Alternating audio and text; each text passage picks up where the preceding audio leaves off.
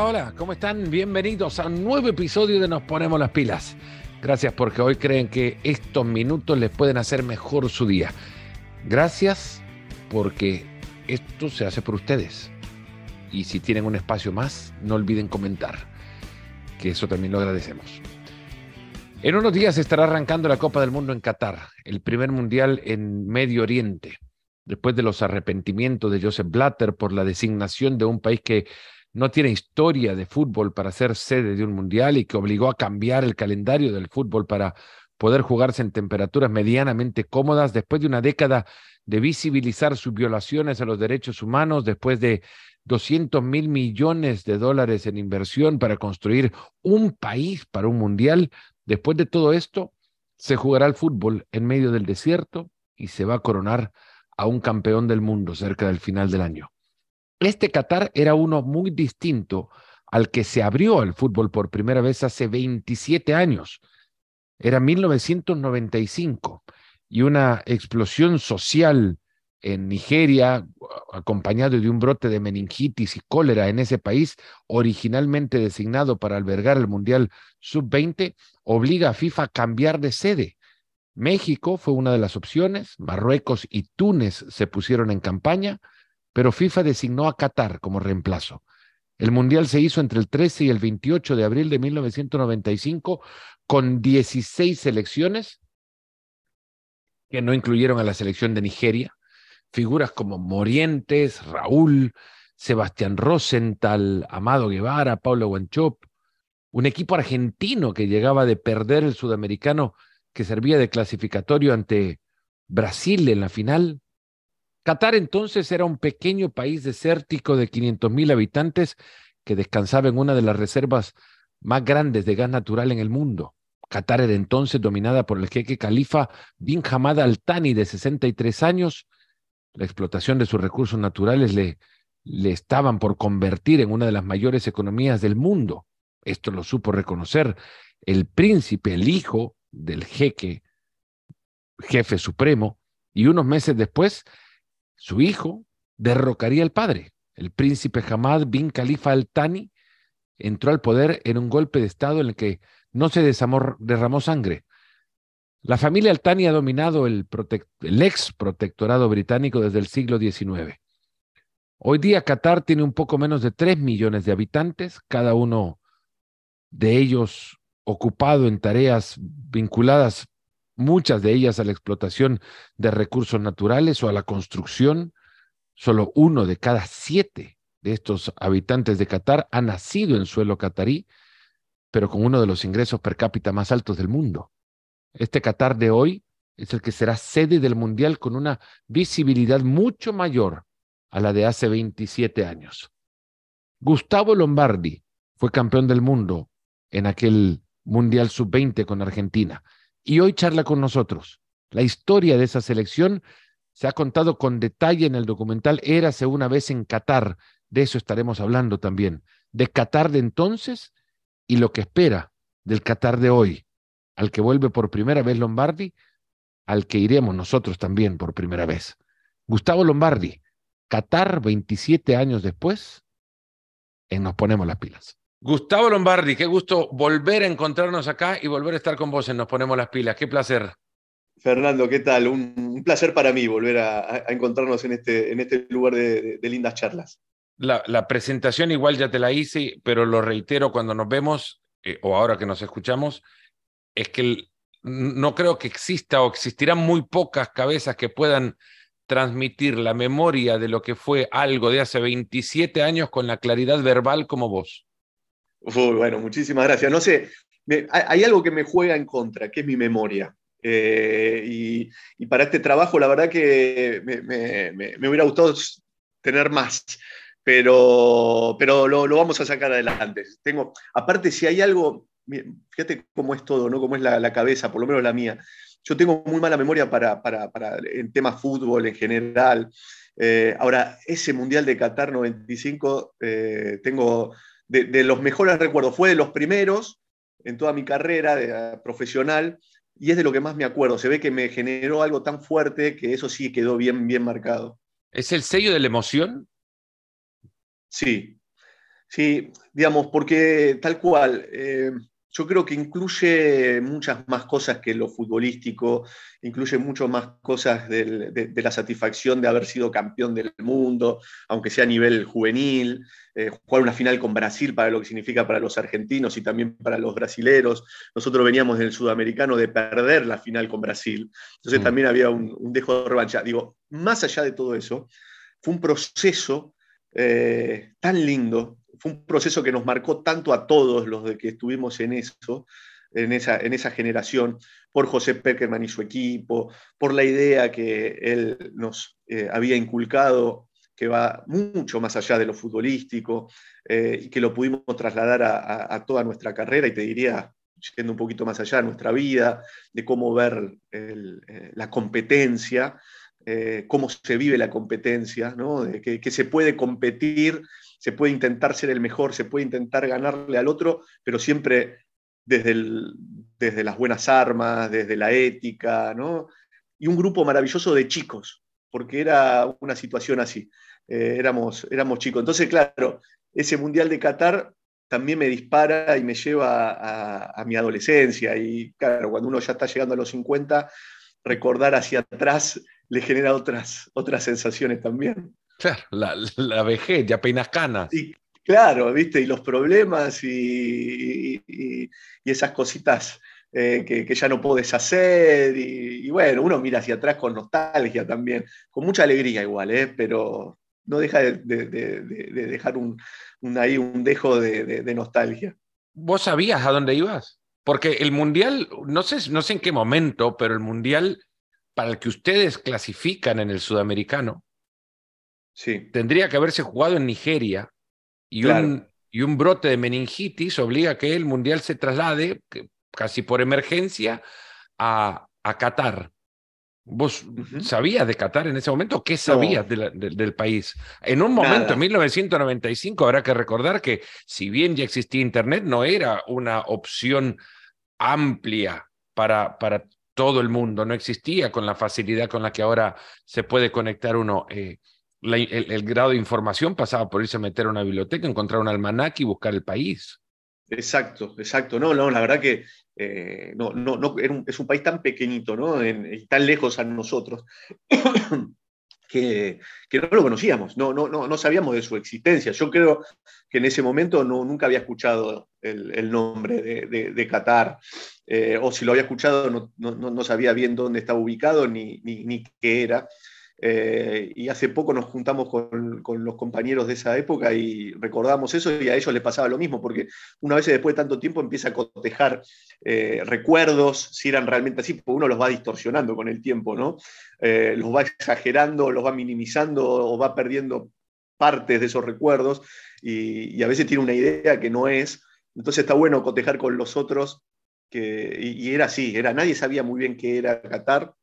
Era una época donde la FIFA, especialmente en juveniles, donde la FIFA empezó a extender sus vínculos hacia África y hacia Oriente, ¿no? En, cuanto a darle más lugar a los países de África y, de Oriente, con una búsqueda también ¿no? de, apoyo y de, votos. Entonces, a través de los juveniles, de los mundiales juveniles, empezó a dar esas sedes. Entonces fuimos hacia allí, ¿no? hacia, hacia Qatar, hacia un país que no conocíamos, y en el cual cuando llegamos nos sorprendió porque era la otra cara de la moneda en cuanto a, la vida, a, lo que sabíamos de países. No habíamos estado en el, en el 91 jugando un Mundial Sub-17 en Italia, habíamos pasado por Holanda, el que había viajado un poquito fuera de su país.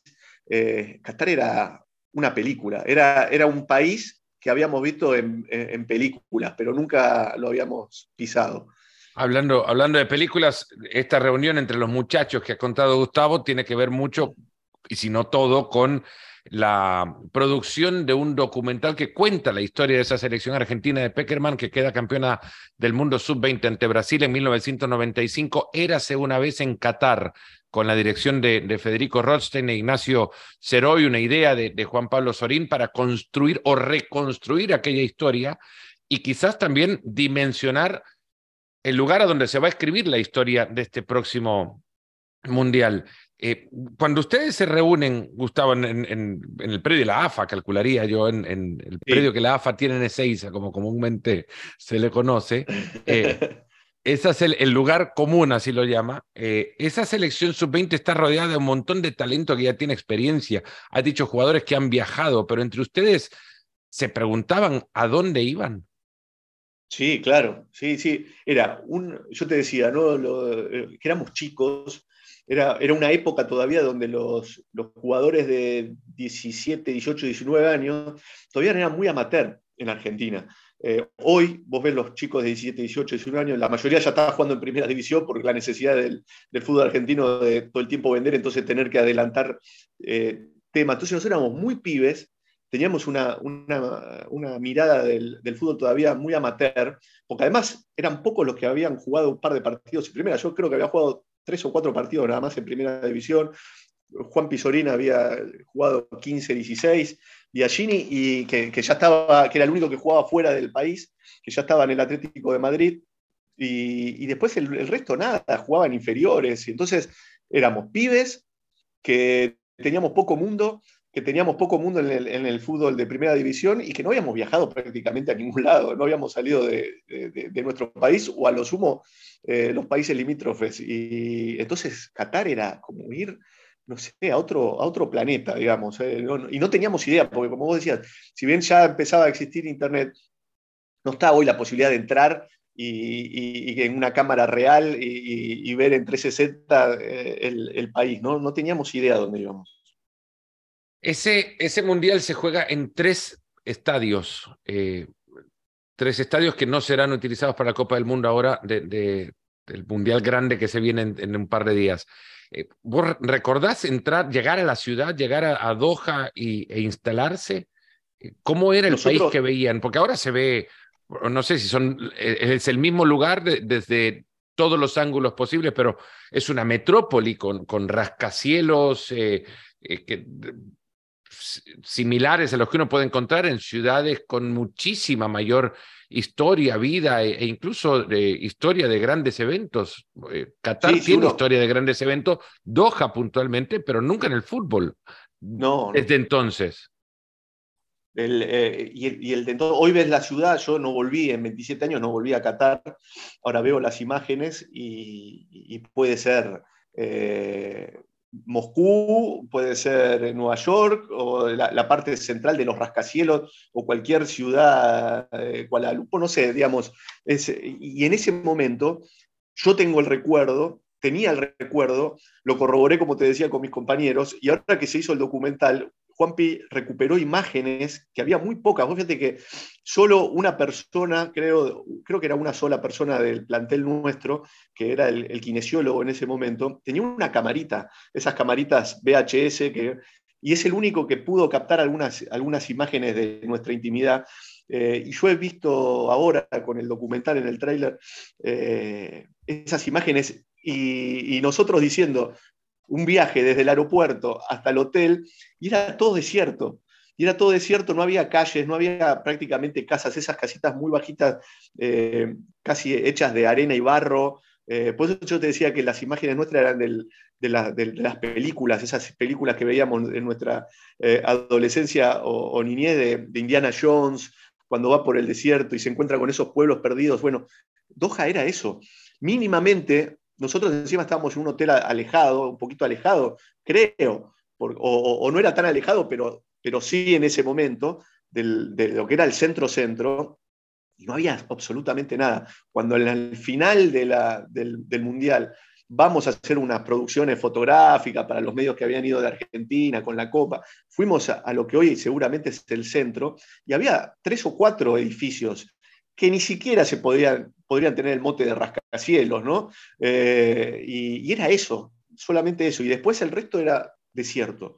Desierto, un centro eh, histórico también muy, muy de, esas películas, de, esas zonas, y, nada más. Y nada más, era, era, eso, ese era nuestro recuerdo, y ahora con las pocas imágenes que tenemos de esa época lo corroboramos que era así. Incluso la organización, ¿no? Como parte del tráiler del documental cuentan que en, el mismo hotel había siete delegaciones, o sea, ustedes Creo que 11 en, el... en, el, que estábamos nosotros, 11 delegaciones, nosotros compartíamos piso con Alemania, eso me, lo acuerdo ahora por verlo en el tráiler, pero yo no me, no me, acordaba. Sí me acordaba que era un hotel que habían cerrado para el Mundial y había 11 de las, no me acuerdo cuántas delegaciones totales había, eh, y, estábamos como en un micromundo ahí, un microclima de que solamente vivíamos ahí, aparte Argentina tenía esa, esa forma de concentración que era desde la primera división hasta las juveniles, prácticamente de no dejarnos salir a ningún lado. Entonces nosotros íbamos del hotel al entrenamiento, del entrenamiento al hotel, eh, del hotel al partido y al hotel, y no salíamos de ahí. Había una pequeña eh, pileta en el hotel que jamás pudimos eh, utilizar hasta el final, hasta el último día, que nos dejaron meternos en la pileta, digamos, era todo muy, muy estricto. Entonces, eh, teníamos una, imagen un poquito acotada de la, situación, ¿no? de lo que era, el, que tampoco había mucho para, para observar tampoco. Antes de, recuperar, digamos, las imágenes que a partir del tráiler tu memoria ha encontrado de nuevo, imagino que entonces preguntarte sobre Qatar 95 hace un par de semanas habría significado pintarte una escena con un camello y beduinos y, una tienda de campaña en medio del desierto, de verdad. Y más o menos, más o menos. Aparte, lo que te decía antes, uno va distorsionando eh, sus recuerdos, ¿no? inconscientemente los va, eh, los va adaptando, los va a veces exagerando, ¿no? Pero creo que en este caso en ese Qatar de hace 27 años atrás, no hubiéramos exagerado tanto si te decía eso, ¿no? De, muchos eh, camellos. Es más, cuando ese último día antes de irnos de Qatar, que fuimos a hacer esa producción eh, a, lo que sería el, epicentro de, Doha, eh, vimos un, donde ahora están los rascacielos, bueno, acá voy a apelar tal vez a mi exageración como recuerdo, pero yo creo que era así, donde ahora está lleno de rascacielos. Había una pista de, como si fuera un hipódromo, pero de, donde corrían camellos, y nosotros observamos una, carrera de, camellos, es más, nos subimos a alguno, me acuerdo que estaban los árbitros también allí y, que se habían subido a, los camellos, digamos, lo que era, era así, ¿no? Era, eh, o, las casitas esas muy, muy bajitas, pequeñas casas de donde, no sé, había 10, 15 pequeños casas con toldos y, algunas construcciones un poquito más evolucionadas, pero después kilómetros de desierto y después otras 10, 15 eh, casitas y, después el centro, lo que era el centro, que no había un centro tipo metrópolis, sino un centro histórico donde había estos famosos mercados eh, y callejuelas, ¿no? donde eh, Harrison Ford, y vuelvo sobre esto porque es, la imagen que yo tengo de Qatar del 95, eh, se escapaba ¿no? entre, eh, entre puestos de especias y de, ¿no? De, esas cosas típicas que se venden en, Medio Oriente. Y era eso el centro, ¿no? También, era ese, ese tipo de centro, no el de rascacielos. Entonces, la verdad que nosotros vivíamos, era toda una película para nosotros. Una película que para ustedes en ese 95 termina ganándole a Brasil por 2 a 0 después de haber pasado a España en semifinales. Una España que tenía a Michel Salgado, a Fernando Moriente, a Raúl, a. Eh, ah, quiero acordarme el nombre del arquero. Ah, eh, José Bacheverría estaba también, que jugaba en el Bilbao. José Becheverría, Javier López Vallejo, el, López Vallejo, el arquero que estuvo en la Real, en, eh, en, el Rayo Vallecano por un, por un buen tiempo era un mundial lleno de grandes figuras. Japón tenía a Hidetoshi Nakata, jugaba en el, en el equipo japonés. En fin, eh, no, era, no era cualquier cosa llegar a, ganar ese título. Mira, eh, dos, cosas o, tres. Nos costó mucho la, fase de grupos el primer partido perdimos con, un Portugal también, donde jugaba Dani, eh, Nuno Gómez, digamos, un, Portugal que era muy fuerte en ese momento. Perdimos el primer partido, ganamos con lo justo a Holanda 1 a 0 eh, en, el, segundo. Teníamos que ganar por una diferencia contra Honduras en el, tercer partido. No habíamos jugado bien. Eh, y a veces pasa eso, ¿no? Donde uno le cuesta y, superar la fase de grupos y como que uno siente que tiene una oportunidad más, ¿no? que el destino le dio una oportunidad más, que estuvimos a punto de irnos rápidamente y, que el destino le da una oportunidad más y que hay que aprovecharla. Y eso fue lo que hicimos en ese, en, ese mundial. Recuerdo que después de ese tercer partido, donde clasificamos con, mucha angustia a la, siguiente fase, nos juntamos todos en una habitación, los jugadores, y, hablamos de esto, ¿no? de que, no estábamos bien, que teníamos una nueva oportunidad, que, bueno, la típica arenga de, vestuario de fútbol, ¿no? donde las cosas no vienen bien y hay que cambiarlas, y eso potencia, ¿no? Eh, potencia la, cabeza, potencia la, fortaleza, potencia todo. Y eso nos disparó, fue otro, otra segunda etapa. Eh, lo segundo que te quería decir, nosotros no teníamos información prácticamente de, las, de los rivales, algo de los sudamericanos, a los demás no teníamos, eh, teníamos información de, lo que uno podía leer o de lo que José Peckerman y su cuerpo de podía leer, pero ver videos, eso en esa época era imposible, menos de juveniles. Mm. Eh, entonces no, sabíamos muy bien qué, se veía. Sabíamos que Camerún, creo que era Camerún, que fue el partido de cuarto de final, era el campeón de África, creo, pero era una, potencia, porque además en, juveniles la, fortaleza física de los africanos siempre es, eh, es, un factor determinante. Sabíamos que España también creo que era la campeona de Europa y con esta generación tan, tan fuerte. Sabíamos que eran partidos dificilísimos, eh, pero, pero bueno, no, teníamos tanta información tampoco de nuestros, de nuestros rivales. Portugal era la campeona de Europa de aquella, de aquella ah, época, que les toca en, el grupo, el grupo que estaban con Honduras, que gana el, eliminatorio de CONCACAF, y la selección de, Holanda. Eh, luego me pongo a ver nada más, te digo, los nombres de los, de los eh, Kiki, Musampa estaba en la, en la selección de, de, Holanda, la selección de, de, Camerún con Pierre Womé, que jugó en el, en el en, Osasuna, con Jeremy, que jugó en el Real Madrid, en fin, mucho jugador que sale después de ahí a, a crear una carrera, o sea que calidad ese Mundial Sub-20 tenía, y creo que todos tienen, yo creo que no sé, ahora los, los eh, subestimamos la posibilidad de ver eh, el talento del futuro por tanto fútbol alrededor y la posibilidad de ver tantas cosas que de repente los mundiales sub-20 los dejas tirados o los dejan tirados a un costado cuando es una enorme oportunidad de ver el fútbol de mañana en un solo lugar.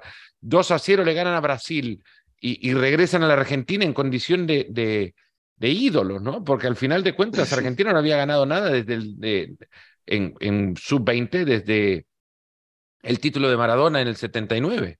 Claro, claro, claro. Y, veníamos de una historia también a, eso, a esa cantidad de años sin ganar un título juvenil. Eh, se había sumado una, página bastante oscura del, juvenil argentino, porque en el año 91 el sub-20 eh, termina a, las trompadas y en un escándalo su participación en el, en el Mundial de Portugal, eh, Argentina es suspendida, no puede jugar el, Mundial del 93. Eh, entonces también venía con, esa, con ese aura un tanto negativo todo lo que era juveniles en Argentina.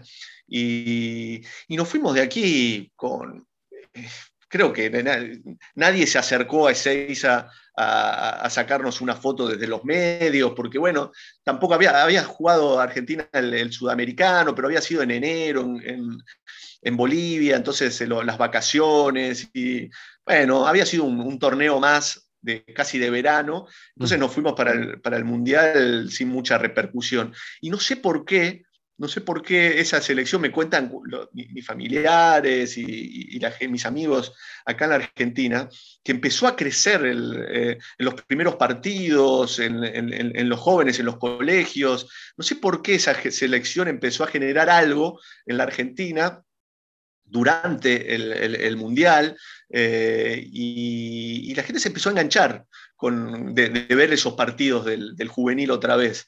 Eh, y, bueno, y, claro, y, cuando empezó a avanzar y, se le ganó a Camerún y después a España y una nueva final con Brasil. Bueno, ya eh, rápidamente la gente estaba toda eh, abocada a ver esos partidos que, eran, no sé, a, las 7 de la mañana, a las 10 de la mañana. En la, Argentina los chicos empezaron a faltar al colegio para ver las semifinales y la, y la final. Y cuando, bueno, se logra el título después de tanto tiempo, eh, la verdad que fue... Fue, fue, fue, tremendo y nosotros tardamos mucho en volver porque estuvimos uno o dos días eh, ahí en Qatar, después hicimos escala en Ámsterdam, después eh, tuvimos que hacer una escala en Brasil, lógica, pero que hubo un problema con el avión, entonces se retrasó creo que seis, ocho horas. Bueno, eh, hasta que llegamos acá en la Argentina, fue... Estaba arrancando la eliminatoria del siguiente mundial. Sí, prácticamente, prácticamente. Y lo que nosotros tampoco hablábamos eh, mucho con nuestra familia, compramos las tarjetas en Qatar para hablar 10 minutos, entonces tampoco teníamos mucha noción en ese momento de lo que se estaba viviendo acá con nosotros. Nosotros no creíamos que tenía tanta repercusión eh, la, selección. Y cuando tuvimos ese parate, creo que fue en San Pablo, eh, habían llegado los periódicos al aeropuerto de Argentina y ahí empezamos a vernos a nosotros en la tapa de los diarios, por lo menos en la tapa de los diarios deportivos, en los suplementos deportivos, y no lo podíamos creer, ¿no? porque no, creíamos que teníamos tanta, ese, lugar, que, que, ese mundial se había ganado ese, ese espacio en los medios. Entonces ahí ya nos empezamos a sorprender y cuando llegamos, si bien dicen que eh, nos estuvieron esperando, claro, como 10 horas y mucha gente se fue a ese, de Seiza, dice que había muchísima gente esperándonos, no como se espera la selección mayor, pero había muchísima gente.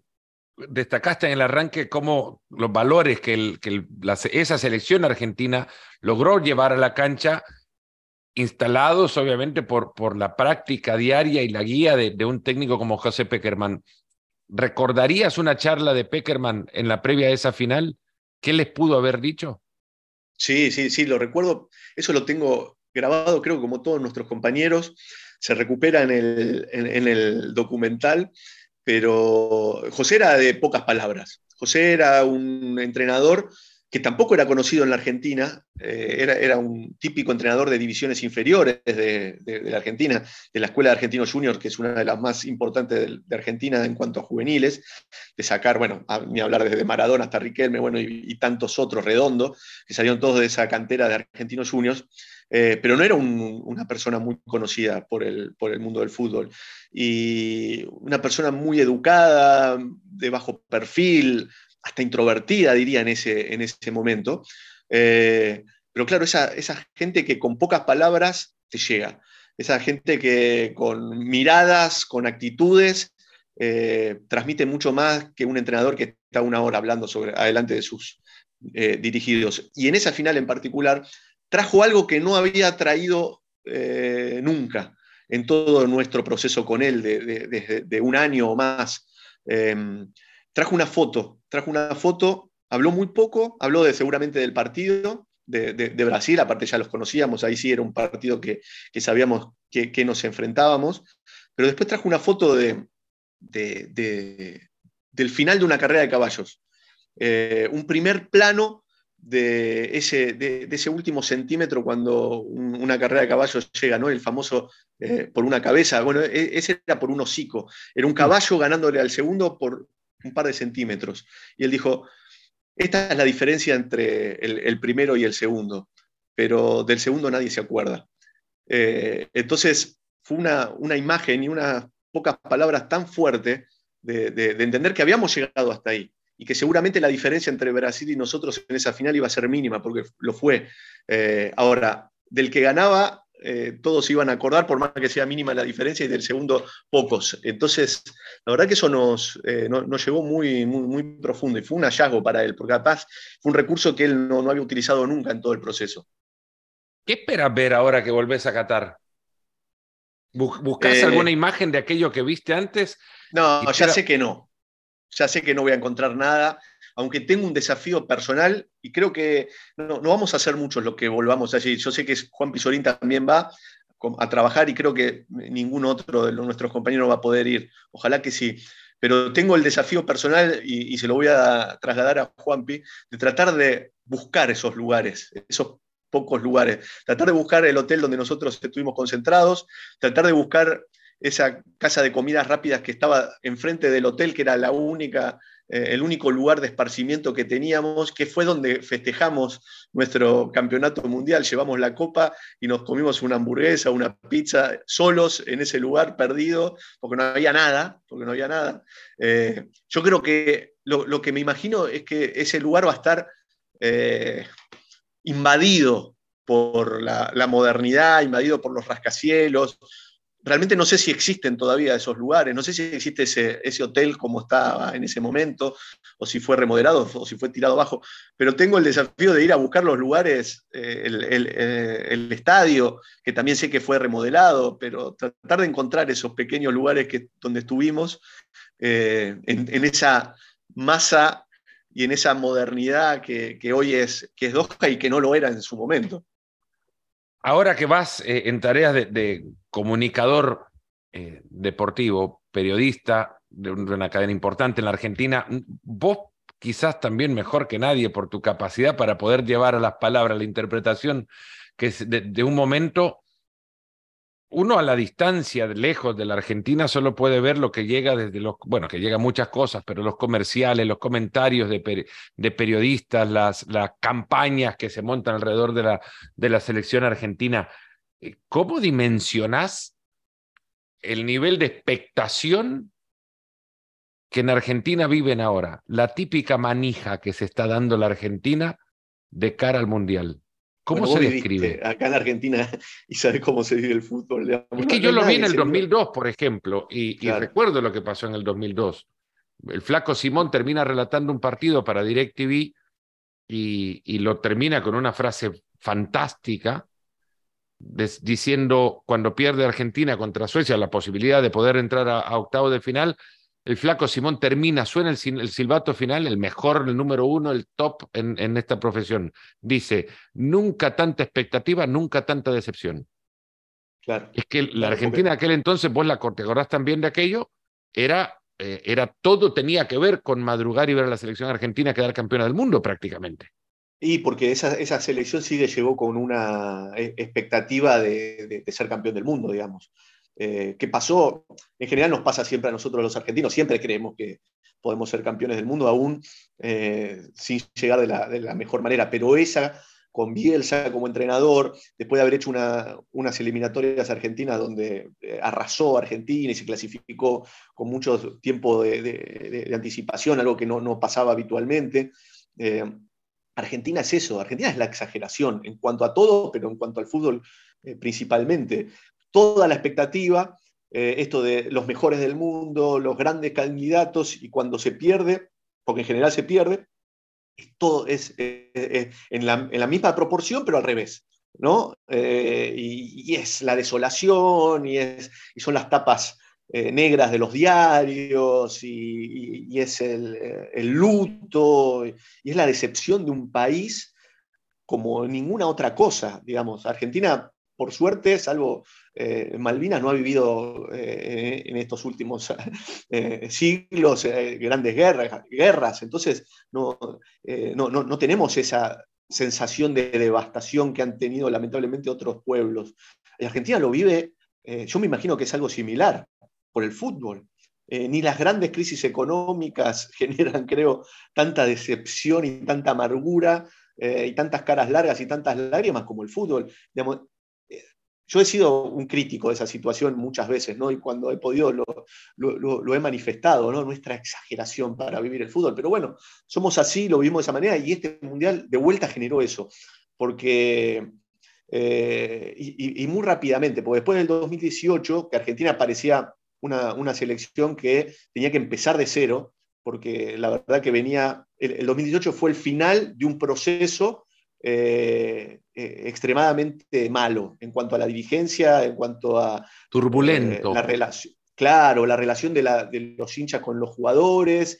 no había un presidente claro de la AFA en ese momento. Bueno, había pasado dos o tres entrenadores para llegar al 2018. Bueno, parecía que después del 2018 iba a llevar muchísimo tiempo para Y rápidamente, ya en el 2019, la selección argentina cambia algunos jugadores, eh, hace una muy buena Copa América, pierde con Brasil en un partido polémico y, donde Argentina estuvo a, la altura, y ya de vuelta la selección argentina se pone de pie ¿no? rápidamente y, después sale campeón de la, de la Copa América y hay como un resurgir, y hay como una, eh, una suerte de, redención sobre Messi, ¿no? De, bueno, finalmente le ganó algo Messi con la selección argentina, y ahora Messi de vuelta, eh, o, creo que por primera vez para eh, todos los argentinos, es el mejor jugador del mundo, que algo que increíblemente no pasaba antes, ¿no? Porque eh, la mitad de los argentinos, por decir algo, eh, veía que Messi era el mejor del mundo en el Barcelona, pero no en la selección argentina, y en la selección argentina la pasaba mal, y, en estos últimos años fue al revés, veías a Messi feliz en la selección argentina y mal en, ese Barcelona que se termina yendo, eh, y los nuevos jugadores que aparecieron, no se sabe bien desde dónde, una nueva generación de jugadores que le dieron una fuerza y otra vez un ímpetu a la selección argentina, del Dibu Martínez, que aquí en Argentina no se conocía, Cuti Romero, que se fue casi siendo un desconocido de la Argentina, eh, de Paul, Paredes, ¿no? empiezan a Lautaro Martínez. Entonces, rápidamente aparece una nueva generación con Di María, con Messi, los que habían quedado. Eh, y otra vez es la sensación, esta que vos marcabas, ¿no? Eh, desde la publicidad, desde los eh, medios de comunicación, desde la gente en la calle, que lo único que se habla es del Mundial, y otra vez una selección argentina que creemos que puede llegar a ser candidata. Argentina tiene esta curiosa, bueno, la tienen pocos nada más, solo aquellos que lo han podido hacer, no solo aquellos que lo han ganado. Insisto, de los candidatos de esta Copa del Mundo es muy difícil salir de aquellos que ya la han levantado porque para ganarla se necesita saber de qué se trata. Eh, y, todos los demás tienen que superar el desconocimiento hacia, hacia el, gran escenario para poder llegar ahí. Los que ya saben cómo hacerlo porque nacieron con esa cultura, se les hace más fácil ser candidatos para este mundial. Pero la Argentina ha sabido reconocer en, en equipos que únicamente ya con el diario de lunes sabe ver que no eran lo que pensabas que eran, candidatos a un mundial ha visto en equipo de, de, San Paoli un candidato al Mundial. Con ese equipo de, de San Paoli, de nuevo, con el diario de lunes bajo el brazo, ves que era un reflejo de la inseguridad de su propio técnico. En, el, en el 2014 no reconoce tanto a un candidato y sin embargo llegan a la final. El 2010 había una, un aura, hasta misticismo, porque lo dirigía Maradona, y esa selección argentina tenía futbolísticamente muchísimos vacíos. Y sin embargo, pues, se creía que podía llegar lejos. ¿Cuánto hay de, de, de, realidad? A ver, que no se va a ver hasta que se juegue el primer partido, pero ¿cuánto hay de, de verdadero sustento futbolístico detrás de esta ilusión? Mira, yo creo que, eh, no quiero decir por primera vez, o, por lo menos podría decir eh, pocas veces, Argentina llega ¿Por qué llega candidato? ¿Por qué creemos nosotros que puede llegar a ser candidata? Aunque he escuchado eh, futbolistas, entrenadores y, periodistas de otros países que también creen que puede llegar a ser Argentina una de las candidatas. Eh, entonces, no solo es nuestra mirada eh, poco objetiva o, parcial desde, aquí. y te decía, en general, cuando Argentina llega a, los mundiales como candidato, se basa en la calidad futbolística de, sus jugadores, ¿no? en, las grandes figuras que tiene Argentina, que juegan los principales equipos del mundo y que, son figuras eh, en, esos lugares. ¿no? Eh, desde Maradona en su momento, pero desde Higuaín, eh, goleador del Real Madrid o del Napoli, o, Verón jugando en el Manchester United, bueno, y así puedo seguir. esta selección argentina, yo creo que su principal valor es su fortaleza mental, es su fortaleza anímica, eh, por, ese título que, consigue en, la, última Copa América, se libera de, una carga que no la dejaba avanzar, que no la dejaba demostrar toda su calidad futbolística, porque era una carga muy pesada que empastaba todo el engranaje. Entonces yo veo una selección argentina liberada de ciertas responsabilidades, porque ese título, obviamente una Copa América no tiene el mismo valor que una Copa del Mundo, pero para la selección argentina y para algunos jugadores, especialmente para Messi, los ha liberado de eso, de tener que ganar algo, y justamente en el Mundial, eh, y se ha formado un grupo allí, ¿no? con los nuevos que han llegado, se han adaptado de la mejor manera a los más grandes, le han dado a esos veteranos algo que les faltaba a ellos, un cierto desparpajo, que tiene De Paul, eh, que tiene el Papu Gómez, que tiene eh, e-, esos jugadores. Eh, le ha dado calidad en, estos jugadores que yo te montaba. Tiene un gran arquero, tiene un gran arquero como es el Diego Martínez, el, Cuti Romero como defensor, pero principalmente yo veo una selección argentina confiada. que sí, que sabe que tiene jugadores buenos, pero hoy no están en los mejores lugares. Eh, no son las grandes figuras que tenía antes. Hablando, Gustavo, pensaba, y perdón que te interrumpa, pero es que se me viene a la cabeza una idea que no sé si la compartís, pero es que ni Messi es el mejor de su equipo. Claro. Messi se tuvo que ir a una liga que está en un segundo escalón, lógicamente, detrás de la, de la, inglesa. Y, Pero no, no, carga con, todos, con todo el peso de su equipo. Para eso está Neymar, para eso puede agarrarlo Mbappé en algún momento. Messi no tiene que cargar con el peso que alguna vez Messi cargó en un Barcelona con mejores jugadores que el Paris Saint-Germain. y quizá con Messi en mejor momento también.